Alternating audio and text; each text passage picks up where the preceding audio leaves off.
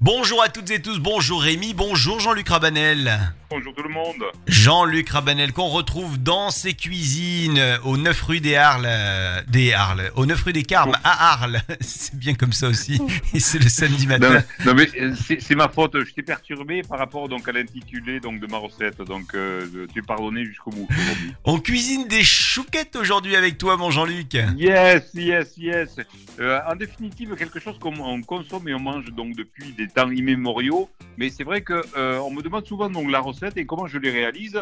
Euh, alors pour moi, c'est une telle euh, telle habitude que je l'avais mise un petit peu de côté, mais je vais vous livrer donc aujourd'hui donc les tenants et les aboutissants de la réussite donc, de cette petite chouquette. La chouquette qui va bien de Jean-Luc Rabanel. Comment on fait, comment on s'y prend et les ingrédients dont on a besoin?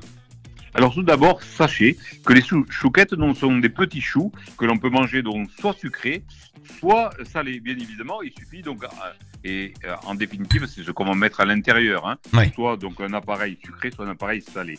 Alors moi, je vous propose donc de faire donc une superbe pâte à choux composée ainsi. Il me faut donc 250 grammes de lait demi écrémé, 110 grammes de beurre, 10 grammes de sucre semoule, deux pincées de fleurs de sel de Camargue, 145 grammes de, farine et 5 œufs. Alors, la préparation du pâte à choux, eh ben, c'est tout simplement la suivante. Dans une casserole, on va mettre le lait, le beurre, le sucre et la fleur de sel. On va faire chauffer. Arrivé donc à la première ébullition et hors du feu, on va rajouter donc la farine. On va dessécher donc cette préparation à l'aide d'une spatule pendant 2 à 3 minutes. Euh, puis, si toutefois vous avez donc la chance donc d'avoir euh, un batteur, je vous propose de mettre cette préparation dans un batteur et de la refroidir donc au fouet. Une fois que cette préparation est complètement froide, on va incorporer donc les œufs, donc nos 5 œufs, un par un. Alors la petite astuce, c'est tout simplement donc de préparer cette pâte donc la veille, puisqu'effectivement donc ça sera beaucoup plus facile donc de coucher à l'aide d'une poche à douille nos petites chouquettes.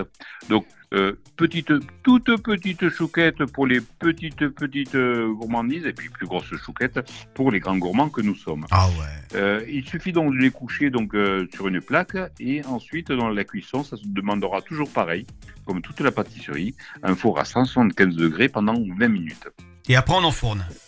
Et ensuite donc on enfourne et là vous avez donc la base donc des chouquettes. Donc n'hésitez pas donc de varier donc les plaisirs et donc de les farcir à ce que vous voulez, Euh, éventuellement d'une crème pâtissière, éventuellement d'une sauce guacamole, éventuellement d'une petite sauce champignon, mais on ne pense pas suffisamment à se faire des petites chouquettes donc pour l'apéritif.